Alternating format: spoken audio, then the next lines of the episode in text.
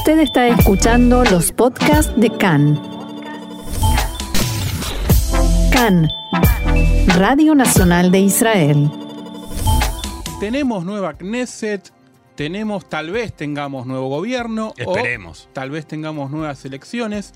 Pero que tengamos nueva Knesset no quiere decir que ninguno de los problemas se hayan solucionado, sino más bien todo lo contrario. Y para eso, y para hablar con alguien que sabe, conoce la Knesset porque fue miembro y conoce de situaciones y problemas económicos en Israel, tenemos el privilegio de hablar con el profesor Manuel Trachtenberg. Manuel, ¿cómo está? Muy bien, un gusto.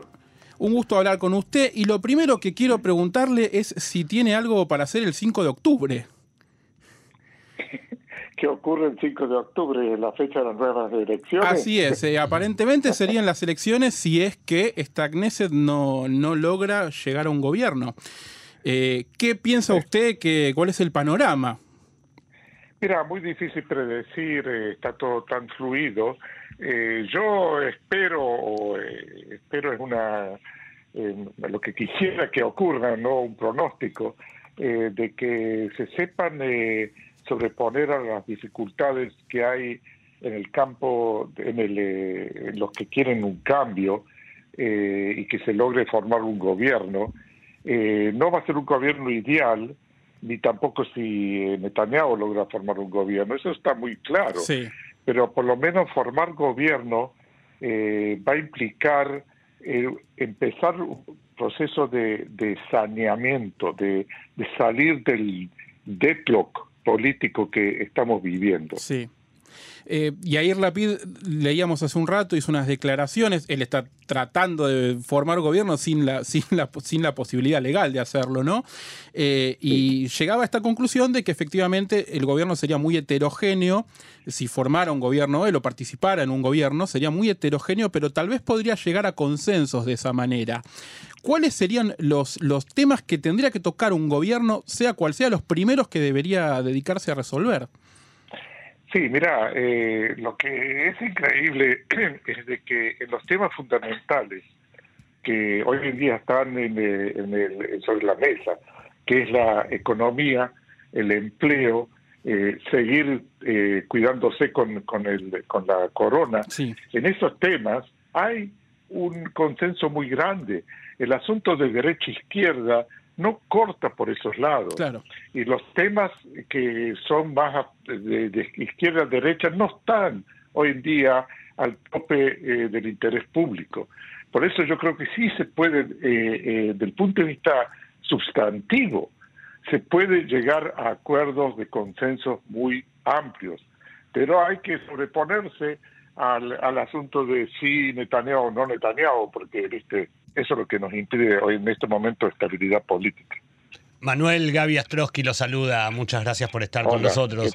Eh, en base a lo que a lo que estaba diciendo y de acuerdo con eh, que hay que salirse de, la derecha o la izquierda, eh, uno de los temas principales que se debería tratar es el tema del presupuesto, ¿verdad? Y qué, hace pensar que luego de tantos años sin presupuesto y habiendo estado Netanyahu a la cabeza del, del gobierno, ahora se trate. Sí, mira, lo que impidió eh, pasar un presupuesto fue eh, el interés de Netanyahu de tener esa carta en la mano para poder desarmar el gobierno y llamar a las elecciones cuando le quede cómodo. Esa, de vuelta, esperemos de que de acá en adelante se forme un gobierno que eh, sea mucho más coherente y que no tenga ese problema fundamental adentro de él. Entonces, inmediatamente va a haber que pasar un presupuesto. Y cuando yo digo aprobar un presupuesto, lo que hay que hacer es, ante todo, pasar un presupuesto de emergencia para este año, claro. el año 21, y después empezar el proceso de para el 22, cuando recién ahí, en forma efectiva, la confrontación con los problemas más fundamentales. Este año está ya casi perdido y lo que hay que hacer es de vuelta, es por lo menos pasar para que los para que los organismos gubernamentales puedan funcionar. Los organismos gubernamentales están paralizados. Es algo increíble. No pueden, no hay, no en los últimos dos años no se ha podido hacer nada. hay nombramientos que están parados, hay 30 embajadores que no lo han nombrado, etcétera, etcétera. ¿entendés? Entonces eso es lo que hace falta. Y ni hablar que, digamos, las necesidades del país hoy no se parecen en nada. Eh, ya ni siquiera las del año pasado, eh, ya ni siquiera digamos a las de 2019, tampoco se parecen a las de 2020.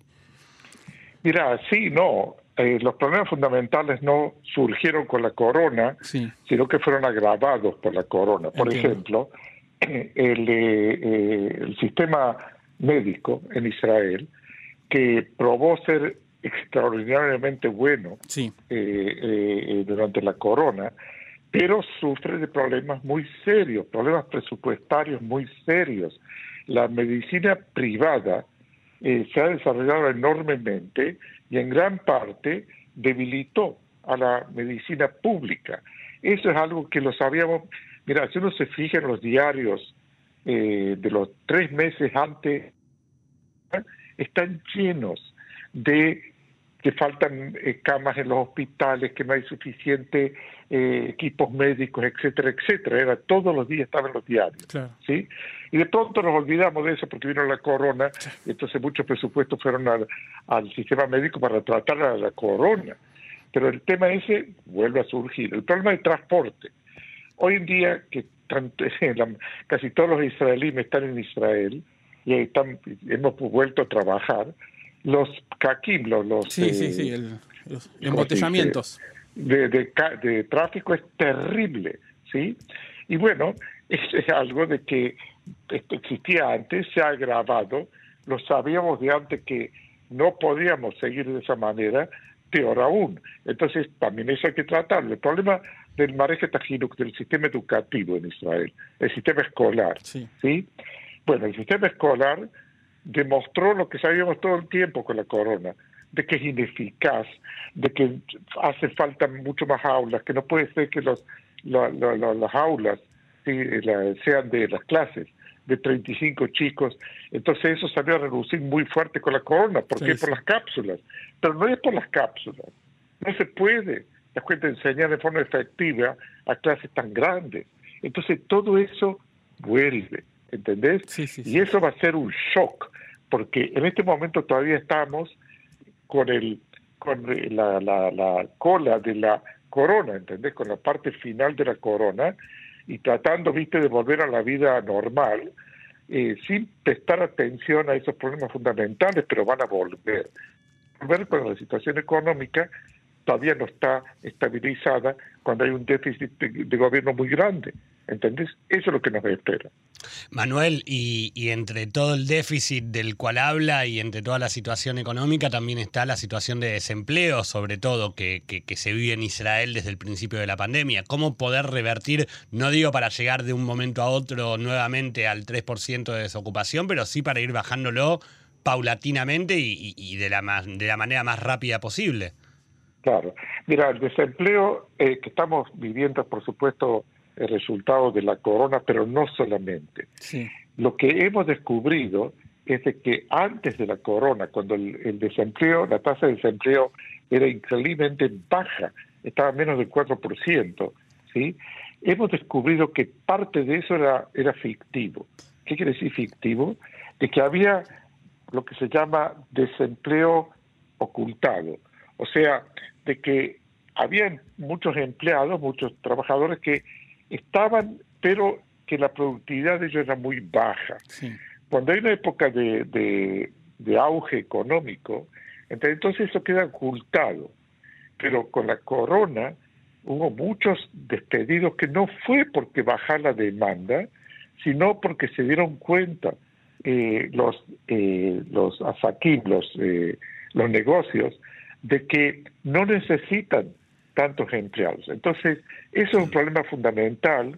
Nos cuenta que, que se hablaba de eso en el contexto de que la productividad eh, en Israel es muy baja comparado con la OSD.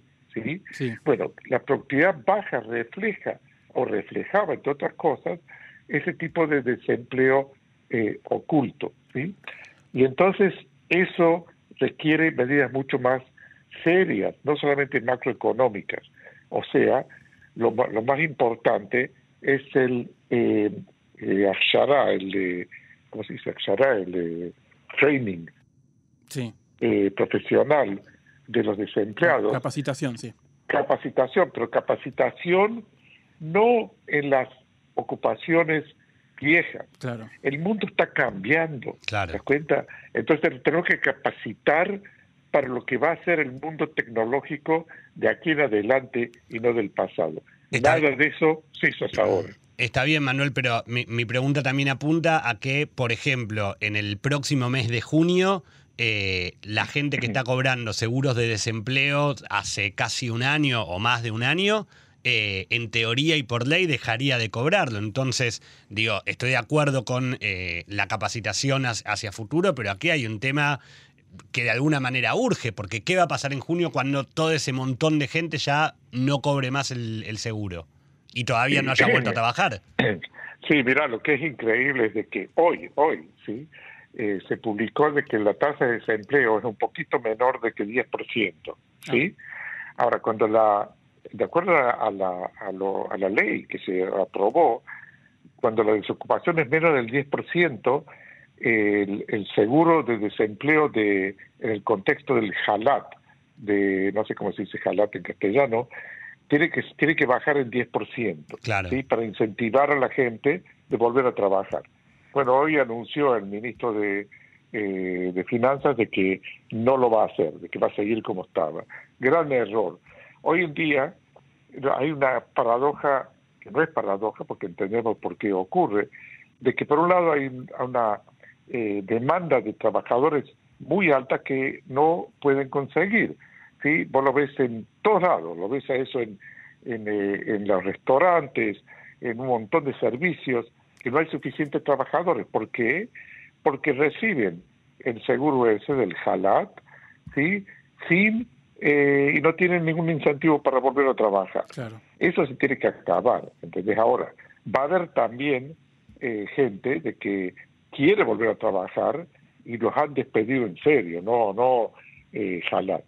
Y bueno, entonces, para eso hace falta no prolongar el seguro de desempleo como es, por los problemas de incentivos que se presentan, sino darles a ellos una red eh, de, de bitajón, de seguridad, seguridad económica por, con, con, eh, con eh, de manera diferente en el y en el, eh, existen esas eh, herramientas, esos instrumentos para hacerlo. Entonces lo que hay que terminar es con este régimen de eh, Halat eh, muy generoso que no provee los incentivos necesarios para volver a trabajar cuando hay trabajo. Claro, de alguna manera incentivar el trabajo y no el, la recepción de dinero fácil sin, sin moverse de la casa y sin ir a trabajar.